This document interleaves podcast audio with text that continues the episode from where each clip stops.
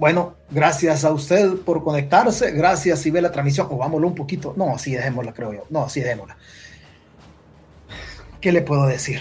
Solamente agradecerle si ve la transmisión y la escucha en vivo. Si la escucha en el futuro, pues igual yo se lo voy a agradecer también porque la escucha en el futuro. Hay tantas cosas que decir, pero pues eh, por algo tenemos que empezar.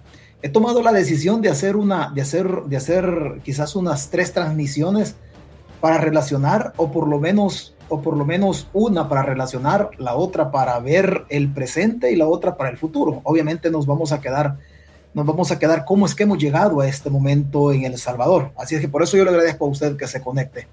¿Cómo es que hemos llegado acá? ¿Fue casualidad que llegamos acá? ¿O quiénes planificaron esto? En lo que yo entiendo y algunos papeles que yo pueda tener, algunas cosas que yo pueda tener, alguna, alguna bibliografía que pueda haber, ¿Cómo es que llegamos acá? ¿Fue mera casualidad o fue orquestado por dirigencias? A mi manera de ver, yo le voy a decir en el después quién, quiénes participaron en esto. No vaya a pensar usted que esto, o es que a la carrera apareció como arte de magia. No, señores, esto no es un arte de magia. Esto no es arte de magia. ¿Cómo llegamos aquí? ¿Cómo la derecha se prestó a esto? ¿Cómo la izquierda se prestó? Y cuando digo la derecha y la izquierda, quiero apartar de mi, de mi de mi manera de pensar, quiero apartar a la militancia. Aquí no tiene nada que ver la militancia de la izquierda ni los que recorren legionarios de la derecha. No tiene nada que ver. Es una cuestión de dirigencias. Y se va a dar cuenta usted en el camino, en lo que nosotros vayamos atando, se va a dar cuenta usted en el camino cómo hay personas, cómo hay personas que la vida les ha regresado cosas que ellos ya sembraron en, en el pasado. Aquí Aquí ya está inscrito Bukele, no vamos a hablar de eso, vamos a hablarlo mañana, si Dios así lo permite, dónde vamos a estar. Pero lo importante es dónde estamos y por qué llegamos aquí. ¿Quiénes participaron en todo esto? No es aleatoriamente que Bukele llegó a todo esto. Aquí tiene que ver la dirigencia de la, de la izquierda. Y aquí tiene que ver no la actual dirigencia de la, de la derecha, pero aquí tiene que ver la derecha también. Aquí tiene que ver la oligarquía, aquí tiene que ver los POMA, aquí, y vamos a relacionar varias cosas. Entendí, eh, queriendo de que el video llena las expectativas suyas. Es una trama bien montada, bien montada. Pero las dirigencias de los partidos políticos, las oligarquías en El Salvador, no pueden alegar ignorancia de lo que hoy se ha consolidado en El Salvador. Con la inscripción de Nayib Bukele oficialmente, jurídica y políticamente, hoy nace la dictadura en El Salvador. Hoy nace la dictadura en El Salvador. Una dictadura montada por las oligarquías, legitimada por el pueblo nada más el pueblo ha ido a votar, así va a ir a votar siempre el pueblo, pero el show, el circo, es un circo de oligarcas. Hoy hay oligarcas en la izquierda y hay oligarcas en la derecha. De los de la derecha, pues ya sabemos cómo piensan y ya sabemos lo que reparte. El problema es las oligarquías de la izquierda. Aquellos que luchaban por la justicia social y que decían que luchaban en contra de las dictaduras militares. Y hoy ellos han ayudado, han ayudado a configurar esta dictadura de intereses económicos en El Salvador. Esta es una dictadura de intereses económicos. Aquí el epicentro se llama Bukele, pero a la izquierda está la, oligarquía de, la izquierda y también está la de la derecha. Aquí no nos engañemos. Esta es una cuestión bastante complicada. Es, esto es más diabólico porque son intereses meramente económicos. Y los oligarcas para sacar ganancia, ¿a quién le sacan? Pues obviamente se la sacan al que menos posibilidades tiene. Así es que dicho esto, vea, Vamos a relacionar a, Carlos Calleja, a don Francisco Calleja, a José Luis Merino, la dirigencia, la dirigencia actual y pasada de, y pasada de, la izquierda, la oligarquía en El Salvador, los, quinto, los juegos, estos juegos eh, centroamericanos, y se va a dar cuenta usted dónde estamos metidos nosotros, dónde estamos metidos nosotros. Y empecemos en algo. Cuando se dieron las elecciones internas en Arena, allá donde participó Carlos Calleja y Javier Simán, ahí se dio un problema. Y ahí nacía este problema. Este problema de Bukele nacía justamente ahí, así como nació el problema el problema en la izquierda cuando Nayib Bukele fue expulsado. En una coartada, para mí una coartada de la izquierda, pero nos vamos a ir por partes para no hacer una mezcla de sectores ideológicos. En la derecha resulta, en la derecha resulta cuando el COENA lo, lo gobernaba o lo dirigía Mauricio Interiano, Mauricio Interiano dirigía el COENA, con un salario de 30 mil dólares. Eso ganaba el COENA de antes, antes de Eric Salguero. Obviamente Eric Salguero le entrega a Carlos García Saade, el actual. Hoy Arena está en la desgracia. esa campaña interna de Arena, en donde Arena se desgastó, en donde le dieron la candidatura literalmente a Carlos Calleja, más que dársela o más que hacerla en favor, en favor de, de Javier Simán. Las bases del partido iban por Javier Simán, pero alguien, alguien en Arena permitió de que Callejas hiciera un, un empadronamiento y subió la cantidad de gente afiliada al partido. Arena hoy tiene un problema grande, tiene muchos afiliados, pero esos afiliados no son reales, sino que Carlos Calleja lo infló para ganar la candidatura. Pero aquí en esta candidatura hay que decir algo puntual. La candidatura y quienes traicionaron a Javier Simán, y Javier seguramente lo sabe, quienes traicionaron a Javier Simán fue Eduardo Interiano, el presidente del partido. Otro que traicionó, que traicionó a Simán y entre, entre Interiano, en el, el presidente del COENA, y el vicepresidente de ideología de esa época, Ernesto Mason, fueron ellos dos que traicionaron a Javier Simán para darle la candidatura a Carlos Calleja. Carlos Calleja no era desconocido en todo esto. En los intereses de don Francisco Callejas, don Tomás Regalado por el lado de la derecha, de Enrique Raiz y José Luis Merino por el lado de la izquierda, pero por la izquierda nos vamos, nos vamos después. Francisco Calleja, el papá de Carlos Calleja, y Tomás Regalado, obviamente, pues ya sabe, familia directa de la actual, de actual ministra de Relaciones Exteriores, Alexandra Gil. Ahí se fue fraguando todo. Esto no era desconocido. No era que don Tomás, no era que don Tomás Regalado o José Luis Merino o que Carlos o que Francisco Calleja se conocían de hoy. Ya se conocían de rato. Ya venían haciendo tramas desde hace rato. Hay una investigación periodística del Faro del 2015 que los relaciona tanto a Tomás Regalado, a Francisco Calleja, papá de Carlos, a José Luis Merino y Enrique Raiz en la reelección del fiscal Luis Martínez, allá por el 2015. Ahí participaban ellos ya. No es que no se conocían, sí ya se conocían, ya traían intereses. La derecha en el partido Arena le entregó la candidatura a Carlos Calleja, aún sabiendo el Coena que era lo que se traía el Coena sabía que Carlos Calleja no le iba a ganar. No le iba a ganar a Nayib Bukele. Ellos lo sabían. Hicieron la jugada para cerrucharle el piso a Javier Simán. Pero ya lo sabían ellos. Hoy Arena tiene una deuda grandísima con la campaña de Carlos Calleja. Ahí se empieza a tejer. El vínculo de los Calleja con Merino los llevó a los Calleja a tener una relación directa con una empresa relacionada con la dictadura de Venezuela, de Nicolás Maduro. Así lo recoge una, una investigación o varias investigaciones, entre ellas de un periódico hondureño. En el 2017, cuando Carlos Calleja peleaba las internas o iniciaba las internas al interior del partido Arena, es en el 2017, ya Carlos Calleja hacía negocios con la dictadura de Nicolás Maduro. Bien curioso, ¿verdad? ¿Quién llevó a Callejas al círculo cercano de Maduro? Lo llevó José Luis Merino. Esto lo sabía el Coena, esto lo sabía la gente de Arena, ese Coena de esa época. Así llegó. Carlos Callejas hacía campaña en favor de la derecha y renegaba de la dictadura, pero bajo de agua, dice la investigación, bajo de agua. Ellos hacían negocio. Si ellos hacían negocio, habría que preguntarle a Neto Mason, que hoy está Neto Mason detenido, está preso. Pero lo que Neto Mason está pasando, él se lo libró. Él fue el que fue labrando poco a poco. En el camino vamos a relacionar nosotros de alguna manera el Coena del 25 de agosto, en donde yo y el doctor Mansur se disputaban ese Coena.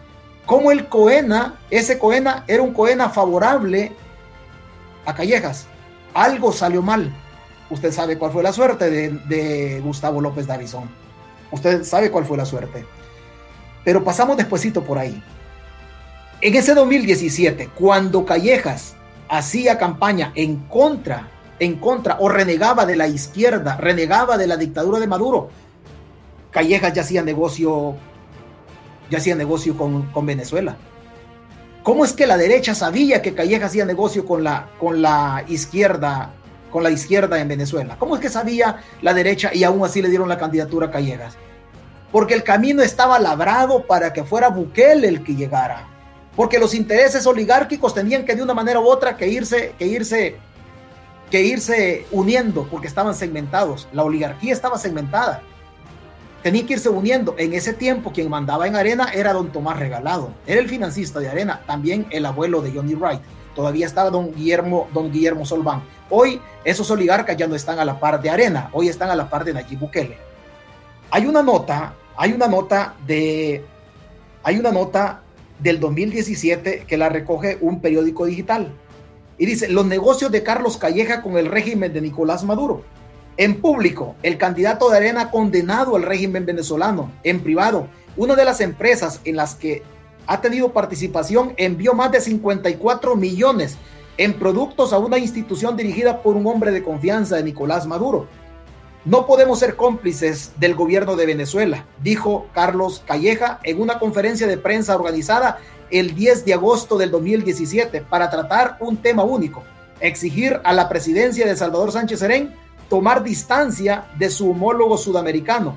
El entonces precandidato presidencial de Arena acusó a Nicolás Maduro de liderar un régimen que buscaba establecer una dictadura. Nada extraño eso para un hombre de derecha. Cualquiera le pudo haber creído, como si se le creyó en aquel, en aquel momento. Carlos Calleja tomó la condena a Nicolás Maduro como una de sus banderas. Insistió en el tema en foros internacionales como la conferencia Concordia Summit 2017, realizada en, Nueva York en el 2017, en el mes de septiembre, donde compartió con líderes y empresarios de todo el mundo sobre la necesidad de encontrar una salida a la crisis de Venezuela en vista de la dictadura de Maduro. Cuando Calleja pronunciaba ese discurso en Nueva York, ese 10 de septiembre del 2017, Calleja era directivo de EFI Logistics, una empresa que en ese septiembre, en el momento que Calleja estaba dando ese discurso en Nueva York, la empresa vendía 16 millones de productos a la Corporación Venezolana de Comercio Exterior Corpovex, la institución estatal que centraliza las importaciones y exportaciones del país petrolero y que entonces era dirigida por Giuseppe Llofreda, mayor general de la Fuerza Aérea, uno de los hombres más íntimos del dictador venezolano, Nicolás Maduro. Corpovex ha participado de varios mecanismos fraudulentos, como el de sobreprecios del sistema de compensación de Petrocaribe, en el que la estatal PDVSA aceptó, alimentos sobrevaluados.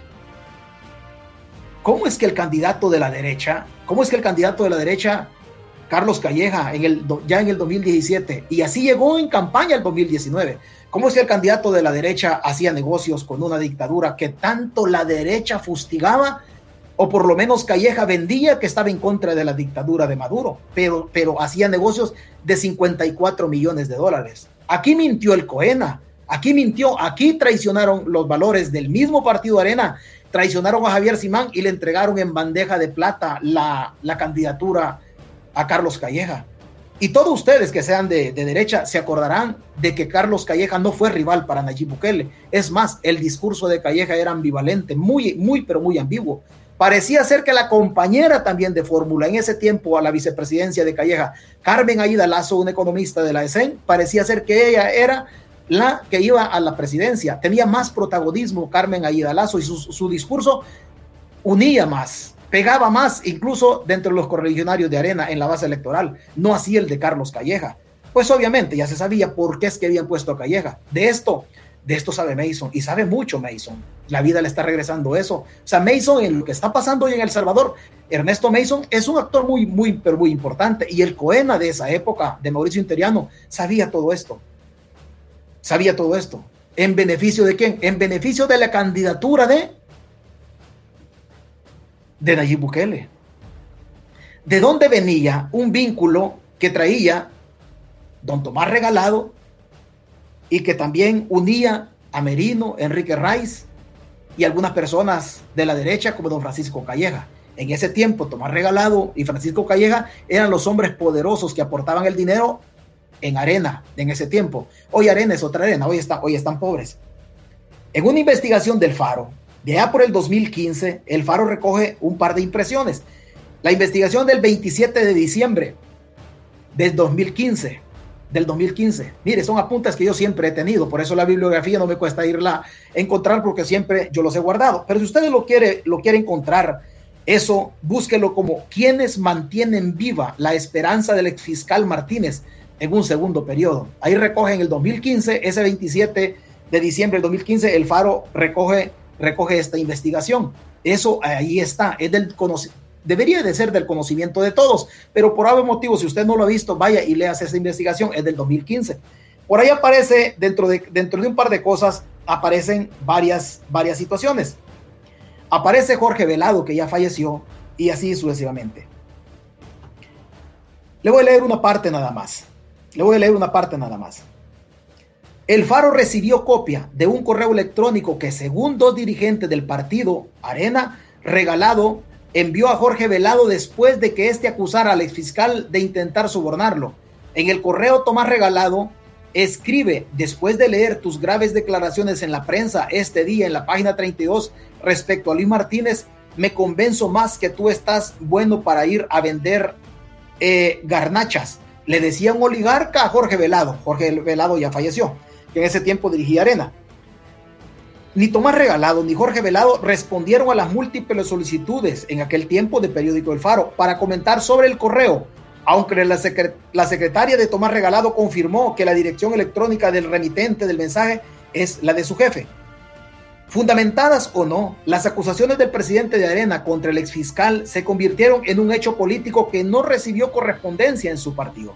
Nadie en Arena se atreve a dar por hecho que Martínez no será reelegido, a pesar de que los votos de al menos siete diputados areneros son necesarios para ellos. Algunos admiten el temor de que se concreten las, las denuncias.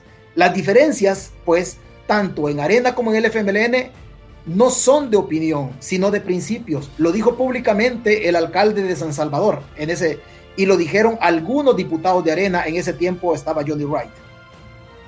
Es posible que Luis Martínez tenga suficiente capacidad de chantaje como ya mostró con el padre Toño y como le señalan al alcalde mismo. Luis Martínez ha sido señalado durante su gestión de corrupción, chantaje y sobornos Viaja en el avión privado de un ciudadano en proceso de investigación como Enrique Rice. Su ejercicio se destacó por bravuconadas y amenazas, más que por su eficiencia en la investigación del delito, lo recoge el Faro. En la defensa de los intereses del Estado, ha sido un fiscal señalado por manipular casos judiciales y esconder pruebas, como el caso de José Adán Salazar Chepe Diablo, el empresario vinculado al cartel de Texas, hoy cercano a Nayib Bukele. Se gastó en tres años prácticamente los más de 14 millones de dólares encontrados en los barriles y pagó un lapso de tres meses 150 mil dólares. A Luis Martínez lo sostiene un sector poderoso de la economía nacional con largos brazos en ambos partidos políticos, en Arena y en el FMLN. Si en la derecha está Tomás Regalado, en la izquierda el empresario Enrique Raiz, el mismo cuyas aeronaves ha usado Martínez para hacer viajes privados al exterior. También se agrega el máximo líder y representante del FMLN en Alba Petróleos y el líder del partido José Luis Merino, que presionan para reelegir a Luis Martínez. En el frente, sin la presencia del alcalde de la división en torno a la elección de la fiscalía y habla del resto ha escalado a fuertes enfrentamientos internos en el FMLN, donde todo, eh, donde sobre todo el, sobre todo entre el llamado Grupo Alba, aquellos que se oponen a su reelección, encabezados por el presidente Sánchez Serén y el secretario y el secretario general del partido Medardo González, hasta ahora en ese pulso Norma Guevara se ha manifestado tanto en contra del exfiscal como en su favor. Pero Merino no estaba en contra del exfiscal no estaba en contra. Recordemos que por ahí venía una investigación del de, ex fiscal en contra de Nayib Bukele. ¿Cómo llegamos nosotros a esto? ¿Cómo llegamos nosotros a esto? En esa época, tanto Sánchez Serén o en la otra corriente, de, la otra corriente que no es la corriente comunista dentro del frente, no estaba en favor de la reelección de Luis Martínez. Pero ya la derecha y la izquierda de aquella época ya tenían intereses económicos y entre ambos, entre el sector económico de la, de la izquierda y el sector económico de la derecha, ya se habían unido para proteger a Luis Martínez y obviamente empezar a proteger a Nayib Bukele. Recordemos una cosa. El, en, en junio del 2016 se celebra en El Salvador el Foro de Sao Paulo, que reúne en ese tiempo a los movimientos de izquierda. Ahí está aglutinado Alba Petróleos y todo lo demás. No vamos a pasar por ahí porque va a ser otra, otra plática. En el 2016, el alcalde de San Salvador era Nayib Bukele y dio la bienvenida a todas las organizaciones. En ese momento, Nayib Bukele estaba, aparentemente estaba bien con el FMLN, aunque bien entre comillas, Nayib Bukele nunca le perdonó a Salvador Sánchez Serén algunas desavenencias que pudieron haber tenido allá adentro, allá adentro del partido. En el 2016 celebran el foro de Sao Paulo. En el 2017 Nayib Bukele es expulsado del partido, del FMLN, por el caso de, caso de, la, de la manzana con, con Xochitl Macheli. Después o antes se había dado que declaración en el aeropuerto de Nueva York de que no tenemos presidente. Y así había venido. El sector, el sector, digamos este caso, por ponerle un nombre, el sector, el otro sector de Sánchez Serén y Medardo González no estaban de acuerdo en expulsar a Nayib Bukele. Pero el otro sector que sí lo protegía, el sector de, de José Luis Merino, que ese ha sido el hombre que tiene el dinero en el FMLN, siempre estuvo de acuerdo en expulsar a Nayib Bukele. Si a Nayib Bukele el frente no lo expulsa, Nayib Bukele no hubiese logrado evadir la condición de tránsfuga y al ser transfuga de un partido a otro, él no podía, no podía militar o no podía buscar la, la, presidencia de la República. Tuvieron que presionar internamente, y la dirigencia del frente lo sabe, tanto la actual como la, la presente. Tuvieron que presionar a la corriente, ¿para qué? Para expulsar a Nayib Bukele. Con la expulsión Bukele deja sin efecto lo que es el transfugismo y le dejan abierto el camino para convertirse en presidente, en candidato a la presidencia de la República, en aquel, la campaña o la elección que ganó aquel 3 de febrero del 2019. ¿Quiénes montaron esto? Lo montaron los mismos oligarcas de la izquierda y los mismos oligarcas de la derecha. Los mismos oligarcas de la derecha. Ya estando, ya estando dentro en todo esto, Nayib Bukele no tuvo problemas en maniobrar. Hace poco, hace poco, el Faro sacó una investigación. Y no vamos a decir a estas alturas, a estas alturas, la militancia de la izquierda o la militancia de la derecha o los correligionarios de la derecha para, para distinguirlos. No, vamos, no van a decir de que es un problema o es que el Faro es chambroso. Es un problema de dirigentes. La, la militancia del frente ha estado dirigida por cafres, por gente que no tiene ningún miramiento al momento de traicionar los valores revolucionarios de su izquierda. Y las dirigencias también en la derecha, en Arena, han estado dirigidos por personas oligarcas que no tienen ningún miramiento también para traicionar los valores conservadores en la derecha. Fruto del resultado de la conveniencia económica, de la conveniencia política de ambas oligarquías en los dos extremos ideológicos en El Salvador, ahí nace Nayib Bukele. Pero Nayib Bukele es un parto parido desde la emboscada política en donde ambas dirigencias concurren. Hace poco, Empresa de los hermanos Bukele recibió 118 mil dólares y más dinero. Y lo hace el Faro. Una empresa administrada, dice, por dos hermanos del presidente de la República, Nayib Armando Bukele Ortiz, Globals Motor SADCB, recibió 16 cheques del banco hipotecario por un monto de 118 mil 143 dólares con 23 centavos provenientes de la partida secreta durante el gobierno del efemelenista Salvador Sánchez Serén, 2014-2019. 2014-2019. ¿Sería cierto el pleito de la manzana? ¿Fue cierto el pleito de que no tenemos presidente en El Salvador en franca crítica a Salvador Sánchez Serén? ¿O solamente era una comparsa de la dirigencia del frente de esa época, unos colaborándole al sector económico al que tiene el dinero en El Salvador como José Luis Merino y su poder en, a través de Alba Petróleos. Fue cierto eso, en vista de lo que dice el Faro. Y usted como militante de izquierda no le puede decir al Faro a estas alturas, o oh, es que el Faro está chambreando. No, no, no se le puede decir porque es un periódico que tiene prestigio. Porque entonces, si nosotros decimos, cuando golpea a nuestros corruptos, decimos que el Faro no sirve, pero cuando golpea a los corruptos de la oposición o otros corruptos del gobierno, entonces el Faro está bueno. Todo esto, todo esto, la dirigencia del frente lo sabe. La dirigencia del frente lo sabe. Óscar Ortiz lo sabe. Era vicepresidente. Bukele renegó de la partida secreta. Pero comía de la partida secreta. Eso es igual como que usted mate la vaca. Pero si le mama la teta, no la mate. No la mate porque la vaca le está sirviendo de algo. Las empresas de los hermanos Bukele, dice, recibió esos fondos desde dos cuentas corrientes registradas a nombre de la Presidencia de la República y el Organismo de Inteligencia del Estado, OIE entre el 27 de enero del, 2017, 27 de enero de 2017 y el 13 de mayo del 2019. 27 de enero 2017. El 10 de octubre del 2017 estaban expulsando a Bukele. Pero del 27 de enero del 2017 hasta mayo del 2019. Si expulsan a Bukele aquel octubre 10 del 2017, señores del frente, dirigentes, ¿por qué le daban dinero ustedes a Nayib Bukele si ustedes le expulsaron porque no lo querían?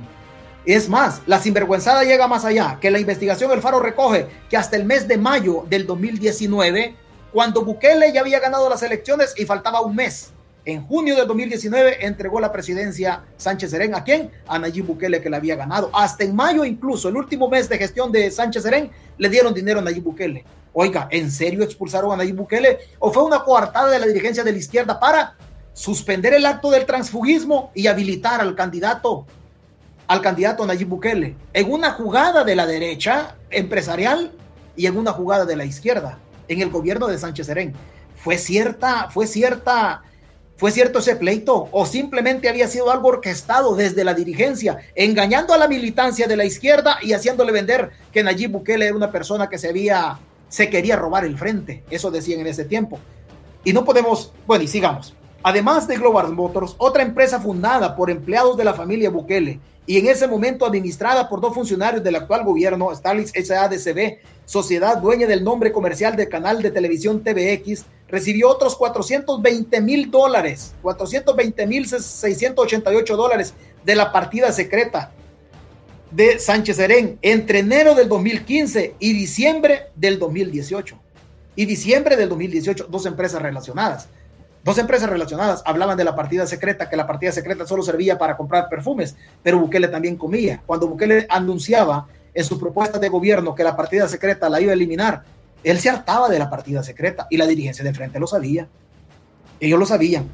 La presidencia de la República, dice la investigación del Faro, no tiene contratos ni ningún otro documento que respalde esos pagos entre el gobierno de Sánchez Serén y la televisora, de acuerdo con la respuesta que Conan Castro, secretario jurídico de la presidencia de Bukele, envió a la Fiscalía General de la República el 23 de abril del 2020, según consigna documentos en poder de periódico El Faro. El Faro ha logrado documentar los números de cuatro cuentas de banco hipotecario que giraron cheques a nombre de Global Motor y Stanley por un monto de 528.831 dólares con 31 centavos. Una de las cuentas está registrada a nombre de Francisco Rodríguez Arteaga, gerente financiero de Casa Presidencial, que fue condenado a cinco años de cárcel por corrupción en el manejo de la partida del expresidente arenero Elías Antonio Saca. Una segunda cuenta estaba registrada a nombre de gastos operativos de la presidencia, la tercera a nombre de la presidencia de la República y la última a nombre de Organismo de Inteligencia del Estado, OIE. Estas cuentas del banco hipotecario eran alimentadas con fondos de la cuenta subsidiaria del Tesoro Público de la presidencia de la República, es decir, con dineros o impuestos del pueblo. El expresidente Sánchez Serén está desde hace dos años asilado en Nicaragua en Nicaragua del dictador Daniel Ortega, aduciendo que es perseguido político en El Salvador. Y él y otros 14 empleados de Casa Presidencial son acusados del desvío de fondos de la partida presupuestaria de gastos reservados por un monto de 183 millones 860 mil 715 dólares con cero centavos. Los números de cheque apuntan que es más de medio millón de dólares, 183 millones. Por eso, Nayib Bukele está persiguiendo, entre comillas, al Salvador Sánchez Serén de la partida secreta. ¿Y que no era Bukele el que comía de la misma partida secreta? ¿Que no era Bukele el que comía de la misma partida secreta? En la izquierda le hacen el trabajo financiero a Bukele. En la izquierda le dan dinero a las empresas de Bukele y también le dejan libre el camino para que él pueda competir.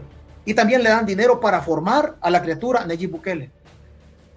Por experiencia le puedo decir, el frente siempre ha sido, la dirigencia del frente ha sido muy cuidadoso de los colores rojos del FMLN, con la estrella en la parte superior izquierda. La pregunta es, ¿cómo Nayib Bukele, siendo alcalde de la izquierda, siendo alcalde del FMLN del 2015 al 2018, cómo es que le permitieron comprar 40 camiones International y pintarlos de color celeste?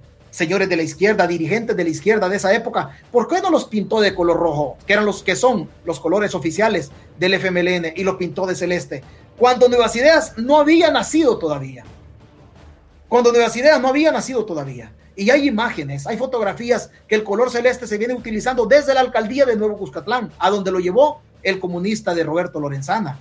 Fue Roberto Lorenzana que introdujo al FMLN a, a Nayib Bukele si venían usando los colores celestes, Nayib Bukele siendo candidato, siendo, siendo una persona funcionaria de elección popular que llega bajo la bandera del frente, Si el Frente siempre ha sido celoso de sus colores revolucionarios, ¿por qué le permitieron a Nayib Bukele usar los colores celestes si es que esta no era una coartada montada por la izquierda política y la derecha empresarial? Si no era una coartada montada por ellos y la derecha empresarial. Aquí estamos metidos nosotros en un problema de intereses. La inscripción de Nayib Bukele no fue parida hoy, hoy fue, hoy fue materializada. La inscripción de Nayib Bukele, todo este andamiaje que han venido montando, se viene montando desde hace rato, no de hoy. Y el frente lo sabe. Y la derecha oligárquica también lo sabe. Y la oligarquía de la derecha también lo sabe. De todos estos puntos de acta, de todas estas cosas que le estoy mencionando en la derecha, estoy mil por ciento seguro que en puntos, en libros que llevan las actas, en el COENA, que están archivados en arena, casi que ahí le puedo garantizar con seguridad o certeza de que ahí hay puntos de acta que revelan o tienen información muy reveladora de cómo se fue tejiendo todo esto. El arena de hoy no es responsable, el arena de hoy no es responsable, pero no vamos a negar que la dirigencia del FMLN actual, encabezada por, por Ortiz, no vamos a negar que tiene los mismos intereses con Merino y con Nayib Bukele. Si fue ahí donde parieron todo esto, lo complicado de esto es que en la militancia del FMLN le engancharon a la gente, haciendo pasar a Bukele como que era una persona desconocida y que se quería robar el frente, cuando la realidad, según la investigación del Faro, la realidad había sido montada desde las entrañas de la misma izquierda, no por la militancia, sino por la dirigencia de la izquierda. O sea, vamos a negar a estas alturas de que le dieron la cara al pueblo, tanto en la derecha como en la izquierda. La derecha le dio la candidatura a Carlos Calleja, sabiendo que Carlos Calleja no le iba a hacer cosquillas al candidato Bukele. Pues obviamente ellos ya traían, ya traían algunas, algunos intereses relacionados desde aquella época del 2015. Y luego viene el gobierno de Sánchez Serén todavía dándole dinero a las empresas de Bukele, cuando supuestamente lo habían expulsado. Lo habían expulsado el 10 de octubre del 2017, expulsan a Nayib Bukele. Pero la investigación periodística del Faro dice que del 2017 hasta el 2019, hasta mayo del 2019, el gobierno de Sánchez le estuvo dando dinero a las empresas de los Bukele. O sea, ¿cómo siendo expulsado políticamente del frente? ¿Cómo le siguen dando dinero? ¿Quién le financió? ¿Quién, quién fue el que potenció la imagen de Nayib Bukele? Desde la misma izquierda. Y esto viene de más allá porque el gobierno del gobierno de Mauricio Funes, en el primer gobierno de la izquierda, a, Nayib Bukele también le dan desde enero del 2000, desde enero del 2012 hasta el 2014, le dan cerca de 22, 23 millones de dólares para que maneje la publicidad del FMLN. Para que maneje la publicidad del FMLN. Entonces, esto no es ajeno, esto no es algo que, digamos nosotros, es algo que se ha dado de la casualidad. Aquí se montó la derecha y aquí se montó la izquierda. Aquí se montó la izquierda. Aquí están metidos todos. ¿Quiénes son las víctimas? La militancia, los correligionarios. Militancia de la izquierda. Militancia de la izquierda como, como correligionarios, como correligionarios en la derecha. Y ahí nos han metido a nosotros en un laberinto, en un problema que hoy lo tenemos ahí con la inscripción de Nayib Bukele. La dictadura ha nacido. La dictadura ha nacido. Y la gente dirá, sí, pero es que aquí lo que sucede es que hemos hecho un recorrido corto, hemos hecho un recorrido corto corto de dónde nace esto. Y esto no ha nacido hoy, hoy se materializa. Hoy se materializa y la oligarquía está bien, gracias. Y usted debe saber cosas puntuales de, de, este sistema que tenemos nosotros, un sistema diabólico. O usted me va a negar, usted que me escucha en vivo o que va a escuchar la transmisión en el futuro, usted me va a negar que la oligarquía en El Salvador ha sacado hasta la última gota de sangre, económicamente hablando, de las costillas del pueblo. Los oligarcas han hecho dinero especulando utilizando el Estado de manera mercantilista, pero sobre todo sometiendo con los precios a la población. Aquellos que luchaban por la justicia social, empuñando el arma en la época de la guerra, comandantes de la izquierda que hoy se hicieron amigos del dólar porque les gustó lo afrodisíaco y el olor al dólar. Aquellos que renegaban de la oligarquía en El Salvador, aquellos que se fueron a la guerra, que luchaban contra las dictaduras militares en El Salvador, hoy entre la izquierda empresarial y la derecha oligárquica hoy han montado una dictadura. ¿Ellos desconocen de esto? No, ellos son los que montaron el, el adefesio que se llama Nayib Bukele. El adefesio que se llama Nayib Bukele. No es un ataque a usted como militante y no es un ataque a usted como que religionario, pero usted debe saber de dónde viene todo esto. De, de dónde viene todo esto. Y la gente dice, oh, pero es que Alexandra Gil. Sí, pero Alexandra Gil ¿quién es, de don, quién es Alexandra Gil de don, Tomás, de don Tomás Regalado? Oh, pero es que unos dicen, oh sí, pero es que está el caso también de Guillermo Solván. Guillermo Solván. Y critican desde el partido de gobierno, desde, desde Bukele, critican a Guillermo Solván. En una crítica estéril. ¿Por qué? Porque Guillermo Solván, el antiguo tesorero de, del Coena en Arena, es el suegro de Roberto Criete, el dueño de Avianca, que hoy está a la par de, de Nayib Bukele. Otros dirán, es que los oligarcas de la derecha gobiernan a la par de, a la par de Bukele, y tienen razón. Agreguemos a, la, agreguemos a la izquierda que no baila mal la bachata en relación a los intereses económicos. Y otros dirán, sí, pero hay otros como los Poma que no están metidos en todo esto. Señores, cuando vienen los concursos de Miss Universo, cuando llegan, cuando llegan los quintos juegos o los juegos eh, centroamericanos y del Caribe, donde las delegaciones en Miss Universo y las delegaciones en los juegos centroamericanos y del Caribe, ¿dónde se alojan? No se alojan en la cadena de hoteles. ¿Y de quién son los hoteles en El Salvador? No son de los Poma, no son las mismas oligarquías que hicieron dinero con la derecha, hoy están haciendo dinero, hoy están haciendo dinero con el partido de gobierno, con este gobierno que hoy en una dictadura económica, sustentada jurídicamente pasándose encima de la constitución, pero políticamente con intereses. Con intereses. Y hay gente que dice, oh, es que aquí están gobernando para todos. Otra vez las oligarquías. Otra vez las oligarquías. ¿Dónde se, dónde se hospedan las, las concursantes que están llegando de Miss Universo? En los hoteles de los Poma. Y usted debe saberlo. Y usted debe saberlo.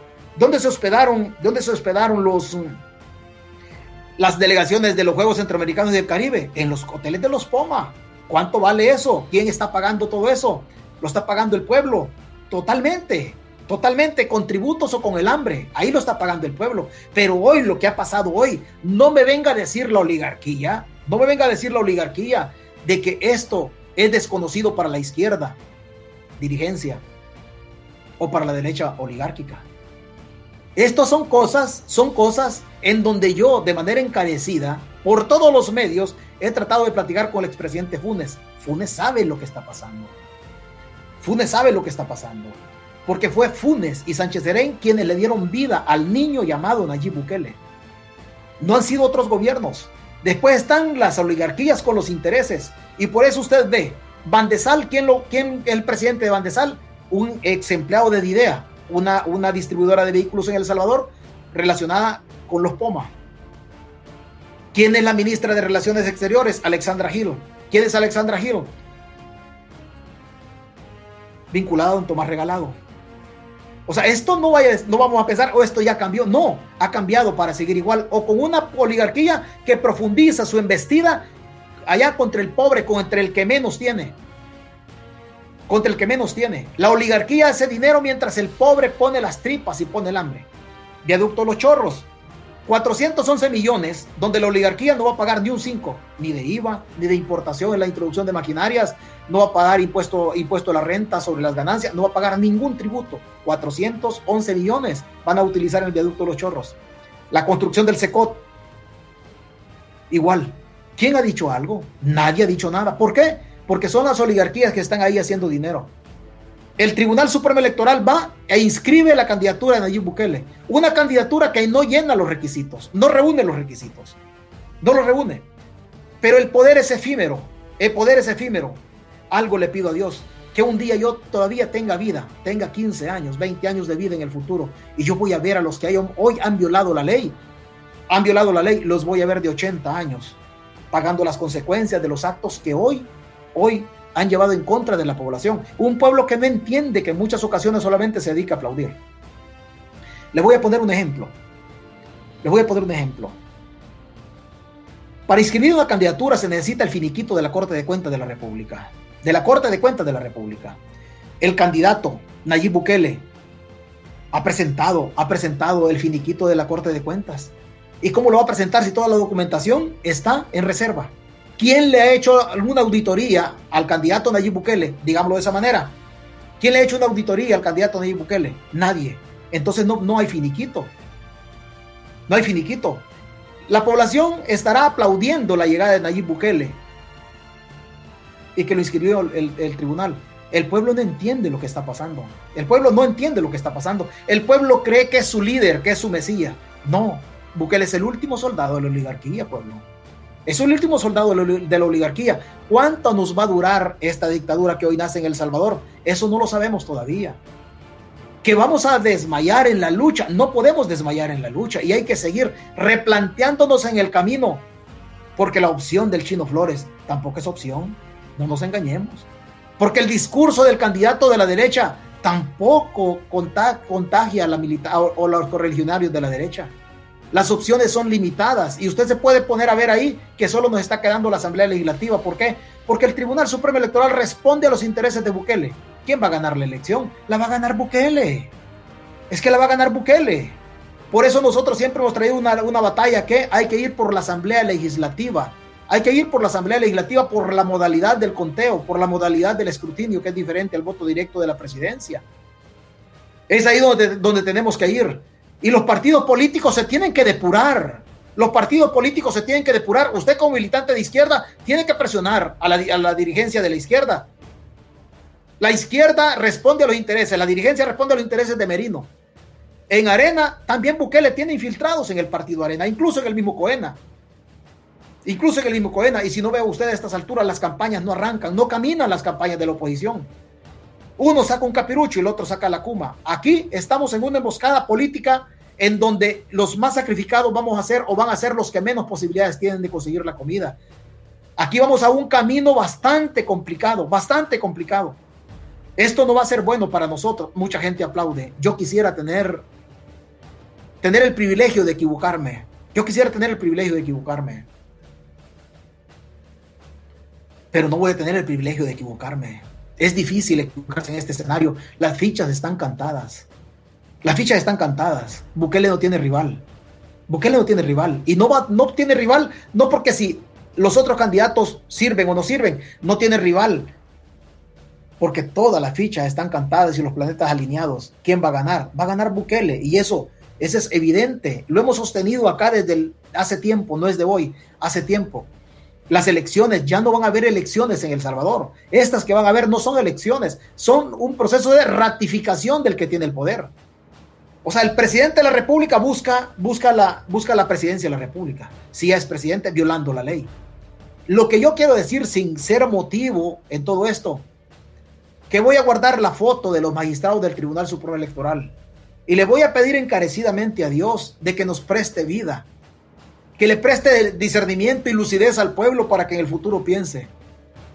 No en una sed de venganza, pero una sed una sed de hacer justicia, de utilizar la ley. Que primero Dios, los que hoy han cometido adefesios en contra de la Constitución en El Salvador, primero Dios, tengamos la oportunidad nosotros de aplicar la ley, una ley que no sea politizada y que no busque la venganza, sino que solamente hacer justicia. Pero los magistrados del Tribunal Supremo Electoral que hoy violaron la Constitución, que hoy ratificaron que hoy dieron inicio con su decisión política de inscribir a Bukele, hoy dieron inicio a la dictadura. Ustedes van a pagar un día, ustedes van a pagar un día. Y no es porque sea un deseo mío, sino porque el brazo de la ley, un día, un día lo va a alcanzar. El deseo mío solamente es que yo tenga 15 o 20 años más de vida para verlos y seguir con esta batalla. Nosotros no vamos a claudicar y a ustedes le invito, no claudiquemos, no claudiquemos. Un día este volado va a implosionar va a implosionar, porque el hambre del pueblo no tiene límites, porque la crisis económica nos va a golpear a todos y el régimen de excepción también va a politizar absolutamente todos. Seguramente usted hoy está desanimado. Este escenario nosotros lo veíamos venir. En algún momento también podíamos hacer otras conjeturas en vista de la esperanza que podíamos tener, pero el escenario, las fichas estaban completamente cantadas. Esto no era ajeno, no era ajeno. Y si el camino hemos venido agregando elementos con la investigación del Faro, donde fue el mismo frente y la misma derecha oligárquica, la que promocionó y le dio impulso económico a Nayib Bukele, entonces no hay, no hay de dónde hacer. Si fue el mismo gobierno de Sánchez Serén que le dio dinero, entonces el Chino Flores, ¿qué andas haciendo, Chino? ¿Qué andas haciendo? No sos ignorante de todo esto, posiblemente todo no lo sabes, pero sí tienes indicios de que algo malo hay y que tu candidatura es una candidatura manipulada. Es una candidatura manipulada. Y lo mismo pasa en la derecha. La derecha está complicada complicadísima, con gente al interior de Arena que responde a los intereses de Bukele y no me voy a cansar. Y cuando se abra la campaña electoral para diputados, vamos a mencionar nombres de diputados lanzamientos con el diputado de Arena, están ahí y los vamos a mencionar. Porque aquí no nos podemos guardar nada, pueblo. La dictadura está ahí ya consolidada, ya se inscribió, ya nació la dictadura en El Salvador, jurídicamente hablando y políticamente. No nos podemos guardar nada. No podemos decir que a la derecha hay gente buena y hay gente mala. A los malos hay que sacarlos de la izquierda y a los buenos hay que dejarlos en la izquierda, sin ser yo de izquierda. A los malos de la derecha hay que sacarlos y hay que limpiar los partidos políticos y nos va a costar, sin ser yo de derecha. Y usted sabe mi orientación política. Y usted lo conoce. Pero aquí no hay, no hay mañana. Hay que seguir luchando en todo esto. Que la dictadura tiene poder. Sí, tiene poder. Claro que sí. Claro que tiene poder. Muchos youtubers del gobierno salen hablando un montón de cosas. Señores youtubers, si también el gobierno a ustedes los va a desechar en algún momento, ¿por qué? Porque ya no lo necesita a ustedes. Ya no lo necesita. Los youtubers del gobierno viven criticando a la oposición. El día que la oposición desaparece, desaparece el contenido para ustedes también, señores youtubers del gobierno porque se han dedicado solamente a vilipendiar, solamente a sacar defectos de los opositores, aún sabiendo el aparato de youtubers del gobierno que comen criticando a los opositores. El día que la oposición desaparezca, ¿de qué van a comer ustedes? También Bukele se los va a sacudir a ustedes.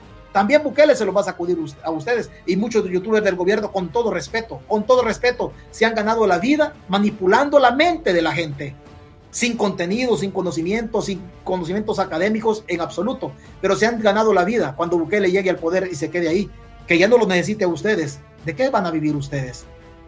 Cuando ya no hayan opositores, cuando no hayan personas a quien perseguir de la oposición, ¿de qué van a vivir ustedes? Cuando la dictadura de partido único en El Salvador tome sustento y se desarrolle de manera natural a través de la dictadura política gobernando el Ejecutivo, ¿de qué van a vivir ustedes?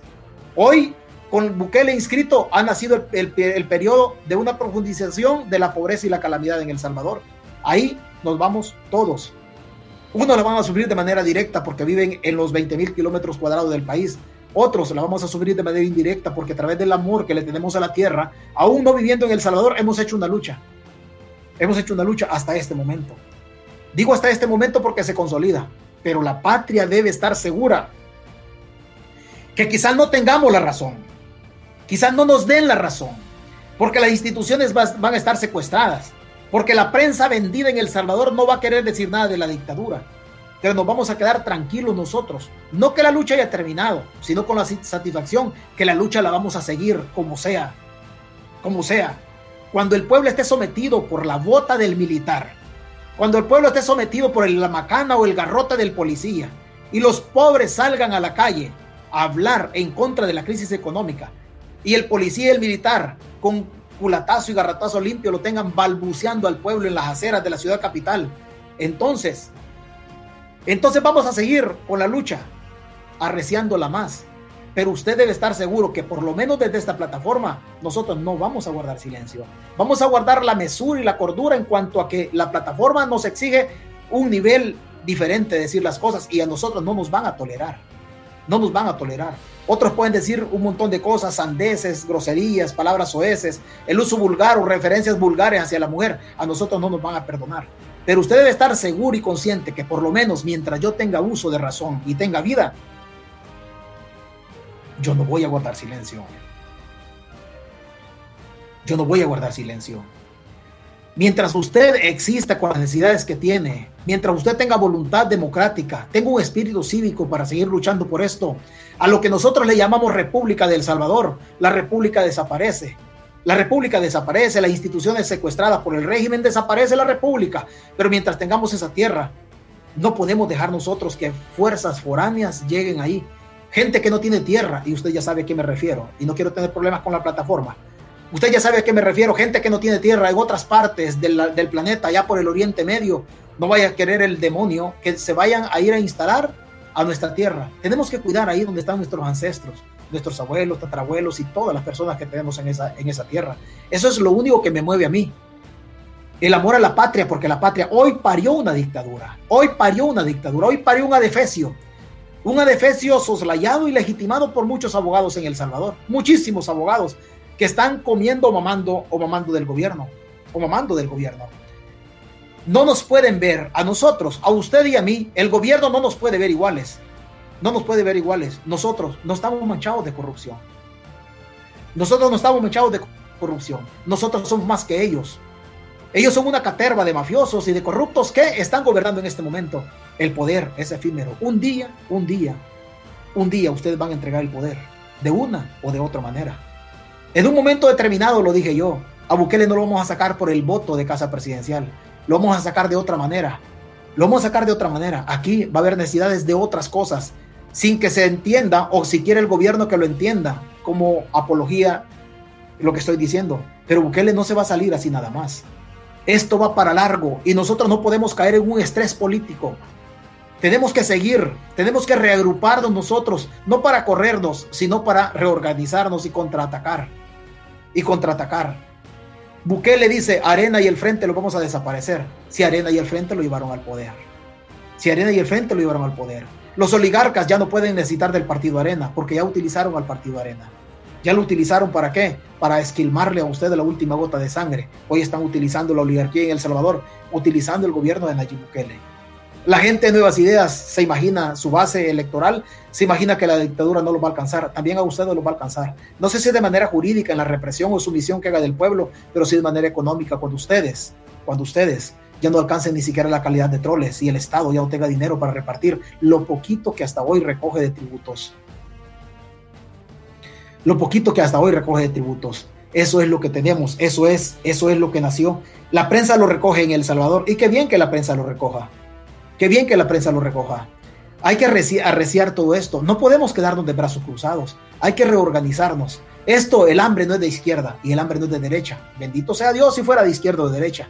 El hambre va a ser de un pueblo que va a estar sometido y no va a poder decir absolutamente nada porque el militar se la va a ir encima en la carencia de liderazgos que tenemos. A ver, señores de la izquierda, defiéndanse de lo que dice el Faro. Defiéndanse de lo que dice el Faro. Y lo que yo humildemente siempre he sostenido, Nayib Bukele es un parto de la dirigencia de la izquierda, en donde han utilizado a personas, a la militancia, haciéndole creer que Bukele es diferente. Bukele es el mismo diablo, solo que parido por un grupúsculo de izquierdistas y un grupúsculo de oligarcas de la derecha que han parido este defecio llamado Nayib Bukele. Y por eso solamente ven el dinero y no les importa.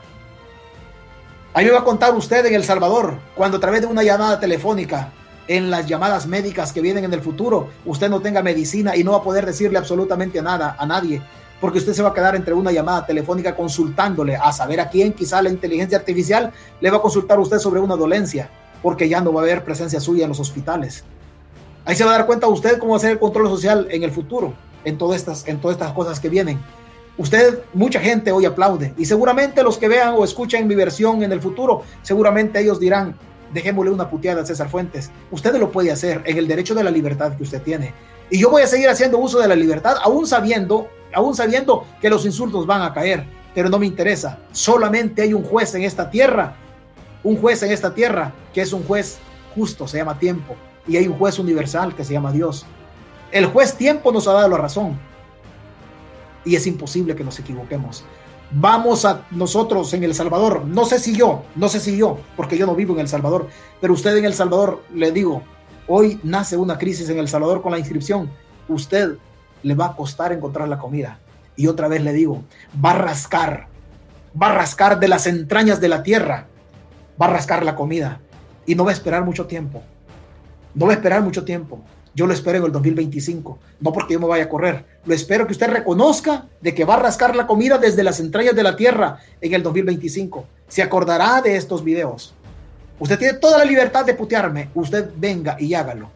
Los insultos suyos para mí seguirán siendo la Viagra antes, allá en la página de la otra plataforma y hoy de este canal. Pueblo, guardar silencio no es opción y nunca va a ser opción. Nunca va a ser opción.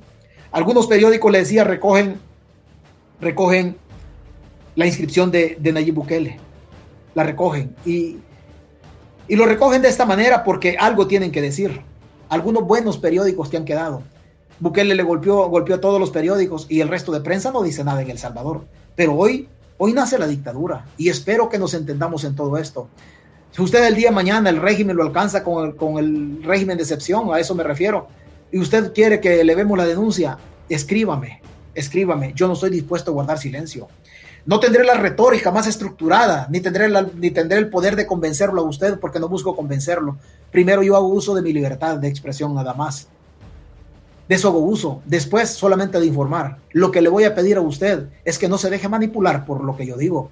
Lo importante para un pueblo, para la democracia, para el, para el país que queremos rescatar y en el futuro seguir siempre con esta lucha, pero en el futuro es una población informada. No se deje manipular por nadie ni por lo que yo diga. Que lo que yo diga solamente sea, sea nada más combustible para que usted se motive, vaya a encontrar o vaya a buscar otras fuentes de información donde entre todos estructuremos una idea de república y le quitemos a las malditas oligarquías, les quitemos todo esto.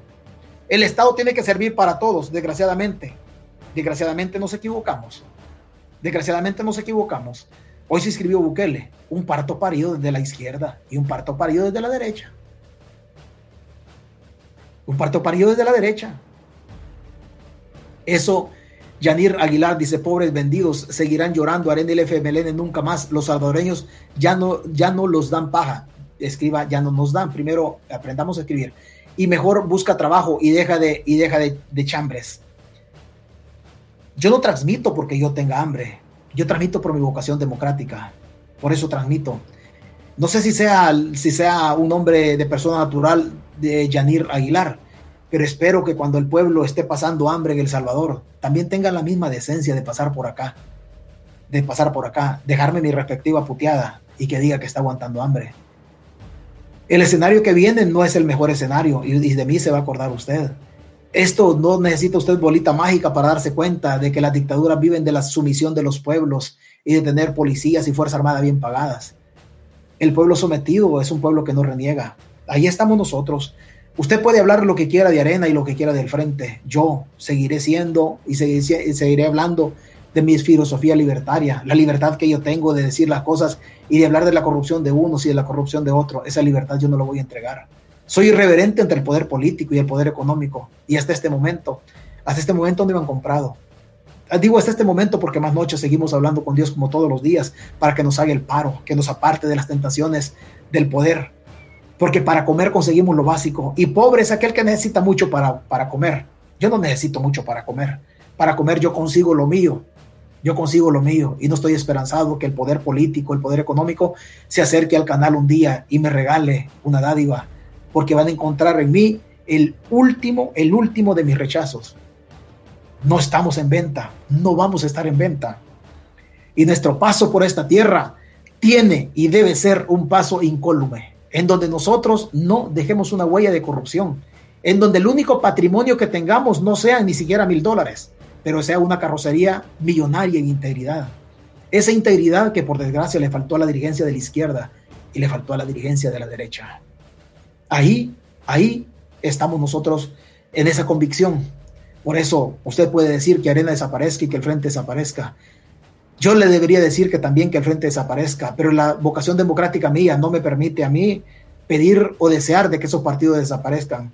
Porque yo mi concepto de libertario, yo no le voy a negar que yo tengo una orientación política, claro que tengo una orientación política, pero la democracia requiere que hayan otros partidos para que también un día contiendan con mi manera de pensar. Y si usted dice, si usted dice en este momento es que vos sos político, yo no le voy a negar, yo no le voy a negar. Yo un día aspiro en El Salvador a que tengamos un, a que tengamos un partido político de mi manera loca de pensar. Digo manera loca de pensar porque luchar contra la corrupción, como usted ya se da cuenta históricamente, ha sido duro y va a seguir siendo duro. Y no es fácil huirle a la corrupción económica. Con todo el trabajo que nosotros hemos hecho, con el trabajo que usted ha hecho aquí en las páginas, unas páginas, las otras páginas, ya sabe usted a cuáles páginas me refiero, usted debe sentirse conforme, no a gusto, no a gusto, pero sí conforme de la lucha que ha hecho hoy pero que esto solamente nos sirva para relanzarnos, a buscar en la orientación que usted tenga, de izquierda o de derecha, a buscar la representación democrática en El Salvador. Rescatemos el país, rescatémoslo, pero la lucha que usted ha hecho comentando en las diferentes páginas es una lucha que vale la pena de manera humilde desde acá.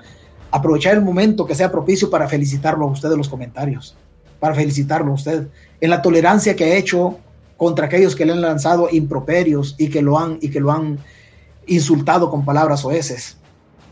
Pero la lucha que usted ha hecho ha sido una lucha digna. Y no nos detengamos, no nos detengamos. Vaya usted, comparte el contenido. César Fuentes no se va a detener. Yo no me voy a detener. Podemos tener bajones, bajones de salud, bajones anímicos y los que sea. El Salvador sigue siendo la tierra de nosotros, la tierra de nuestros ancestros. Hoy por hoy, apellidos raros amenazan nuestra patria. Apellidos raros amenazan nuestra patria. Los Bukele, los Poma, los Calleja, no son apellidos de nuestra tierra.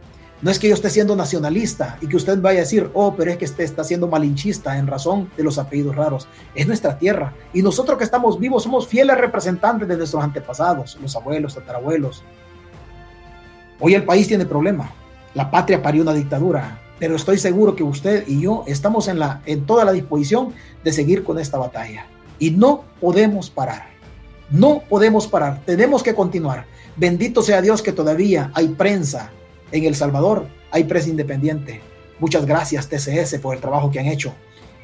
El trabajo que han hecho. Digo de manera sarcástica por el trabajo que han hecho, porque TCS se plegó a los intereses de la dictadura. Muchas gracias, Grupo Megavisión. Muchas gracias, programas de entrevista como Diálogo con Ernesto López, en donde, en donde han desfilado un montón de funcionarios haciéndole la barba al dictador que hoy llegó a inscribirse. Gracias a ustedes, prensa vendida, prensa sin ética, periodistas que olvidaron la ética y el derecho que tienen los pueblos de estar informados. Ustedes traicionaron los valores de libertad y democracia del pueblo a cambio de pautas publicitarias, porque ustedes nunca han dejado de comer del poder político. Algunos antes trabajaron con arena, hoy comen de este gobierno. Un día la patria también a ustedes le va a pasar la factura. Prensa vendida, achichincles, mamarrachos, mamarrachos del sistema pero la lucha la vamos a continuar. No podemos parar nosotros. No podemos parar nosotros. Tenemos que continuar. Es fácil, no, es fácil. Aquí solo hay dos maneras. O Dios me manda la muerte y yo dejo de hablar. O el gobierno se aburre de mí y me manda a pegar un balazo. Por voluntad, yo no voy a dejar de hablar. Esta es mi manera de pensar. Esta es mi manera de pensar. Es otra, otra plataforma donde nos respetan más que en la otra reparte el contenido, compártalo, recomiende el canal. Vamos a crecer muchísimo, muchísimo, porque el hambre del pueblo va a hacer que venga a escuchar posturas diferentes. Posturas diferentes. Tenemos que reorganizarnos. Ante la dictadura, la, la organización es un una clave para seguir luchando. Tenemos que reorganizarnos. No sé si usted sea de izquierda, no sé si usted sea de derecha, no sé de ideológicamente dónde es usted. Lo que sí le digo es que la dictadura lo va a alcanzar, el régimen lo va a alcanzar tarde o temprano y tenemos que reorganizarnos nosotros y contragolpear. Las dirigencias de izquierda y de derecha desgraciadamente traicionaron los ideales. Los ideales conservadores de unos, en donde tenían al divino salvador del mundo como su guía espiritual, a la Fuerza Armada como brazo armado, a la sociedad como sustento del Estado, y por otro lado, a los que traicionaron los valores revolucionarios de aquellos que perdieron sus ojos, que perdieron sus extremidades, amputados de las piernas o de las manos y que están por allá tirados de alguna manera en los asentamientos del Paisnal o en Santa Marta, o aquellas comunidades también que conformaron los excombatientes, también a ustedes los traicionaron. No vayan a pensar ustedes que porque yo tuve un paso en la Fuerza Armada, yo voy a también dejar de criticar a este sector los veteranos de la Fuerza Armada y aquí jugaron un papel en su silencio, muchos generales y coroneles en situación de retiro. En su silencio ustedes fueron cómplices de lo que hoy se está fraguando en El Salvador. Unos porque se plegaron al, lado de la dictadura y comieron de ese lado. Otros aún teniendo información no la quisieron compartir. No la quisieron compartir con, esta, con, su servidor que trae una lucha hoy aquí en YouTube y ya la traemos desde hace muchos años en la página. Y no quisieron compartir porque el que estaba denunciando era, era era un sargento, porque yo tuve la calidad de sargento en la Fuerza Armada y muchos generales, y muchos generales y muchos coroneles que no quieren hablar y no quisieron hablar. Hoy se van a aguantar la dictadura por no haber colaborado, como dijo un general en algún momento, por, haber, por no haber colaborado con un pinche sargento. A ustedes, coroneles y generales, debiese darles vergüenza. Debiese darles vergüenza. No levantaron la voz, nunca dijeron nada. Cuando ustedes, cuando ustedes estén sometidos con un sistema de pensiones que no alcance para los calcetines nuevos ni para el talco cuatro rosas, ustedes también generales y coroneles, a ustedes también los va a alcanzar la dictadura. Hoy la patria llora la parida de una dictadura. Mañana ustedes van a llorar cuando el gobierno les robe las pensiones en el IFA. De los de la empresa privada ya no hablemos de los trabajadores porque ya saben el camino que tienen, pero muchos militares y generales que en la época de la guerra yo, yo los conocí a ustedes como verdaderos mariscales. Hoy, hoy se han comportado como verdaderos niños. Mañana van a seguir llorando como niños, lo que hoy no pudieron defender como hombres. La lucha continúa, aún sin el concurso de muchos generales y coroneles, aún sin el concurso de los de la izquierda y los de la derecha. La lucha va a continuar porque un día el pueblo nos vamos a organizar con valores cívicos y democráticos en donde la izquierda sea parte de un proyecto, donde la derecha sea parte de un proyecto y solo nos lleve nosotros hacia adelante. El horizonte de luchar, de luchar por repartir la riqueza del Estado, en donde el rico tenga su puesto y en donde el pobre sea dignificado, donde el Estado sirva para promocionar al, rico que invierta y donde al obrero también le paguen las cantidades correctas, que el Estado sirva para ricos y sirva para pobres, en donde la dignidad del pobre no sea pisoteada como ha sido pisoteada en los últimos 40 años, incluyendo gobiernos militares, incluyendo gobiernos de la derecha, gobiernos de la izquierda y en este momento. Vamos para 10 años, quizás vamos para 15, pero hay que seguir luchando porque la patria merece hijos como usted, hijos como yo comparte el contenido, dele like al video. Esta lucha apenas empieza, como siempre decimos, y hoy más que nunca nosotros seguimos. Buenas noches, buenos días.